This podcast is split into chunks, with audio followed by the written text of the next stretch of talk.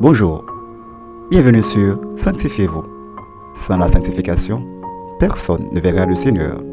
Hébreu 12, verset 14. Aujourd'hui, notre sœur Vierge Jean-Baptiste vous apporte la méditation du jour. Notre méditation pour aujourd'hui a pour titre Le dernier mot revient à Dieu. Lisons Acte 12, le verset 6. La nuit qui précéda le jour où Hérode allait le faire comparaître, Pierre, lié de deux chaînes, dormait entre deux soldats et des sentinelles devant la porte gardaient la prison. Dans le livre des actes des apôtres, nous pouvons remarquer comment le roi Hérode se mit à maltraiter quelques membres de l'Église et fit mourir Jacques par l'épée.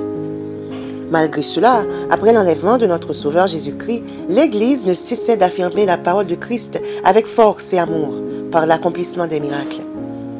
Pour plaire aux Juifs, Hérode fit encore arrêter Pierre pendant les jours des pains sans levain et le mit en prison. La nuit qui précédait le jour où Pierre devait comparaître devant Hérode, il dormait entre deux soldats tout en étant lié de deux chaînes et des gardes qui surveillaient la porte de la prison.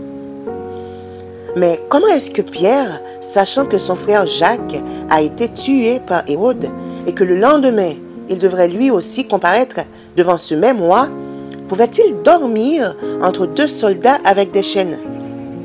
C'est tout simplement parce que Pierre savait pertinemment que c'est Dieu seul qui a le dernier mot concernant sa vie.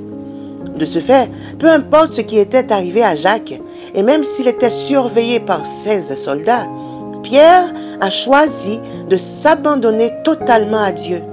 C'est ainsi, dans sa souveraineté, Dieu a laissé mourir Jacques, mais pas Pierre il a envoyé un ange le libérer de la prison au milieu de la nuit.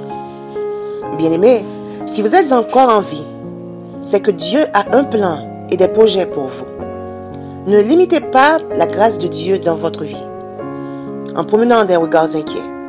Sachez que l'insécurité, le chômage, la peur, la faim, la maladie, la mort et n'importe quelle autre situation n'ont pas le dernier mot concernant votre vie, mais Dieu seul.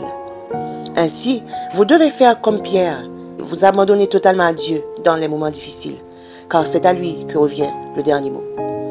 S'il doit vous délivrer des dangers afin que vous puissiez avancer dans votre destinée, il le fera certainement.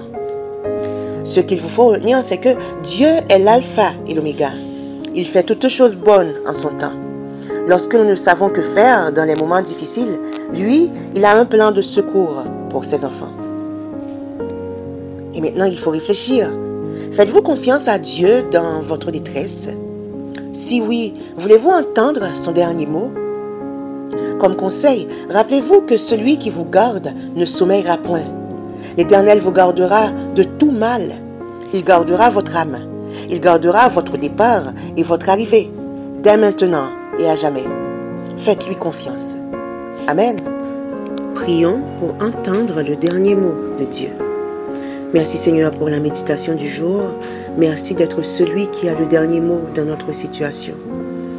Tendre Père, nous te demandons la grâce et la foi nécessaires afin d'entendre ton dernier mot, car il viendra sûrement et ce sera pour notre bien. Bénis-nous, ô Dieu, et parle en notre faveur. Au nom de Jésus-Christ, nous t'en prions ainsi. Amen. C'était Sanctifiez-vous. Pour tous vos conseils, témoignages ou demandes de prière, écrivez-nous sur sanctifiez-vous.com ou suivez-nous sur Facebook, Twitter, Instagram et sur le web www.sanctifiez-vous.org. Continuez à prier chez vous et que Dieu vous bénisse.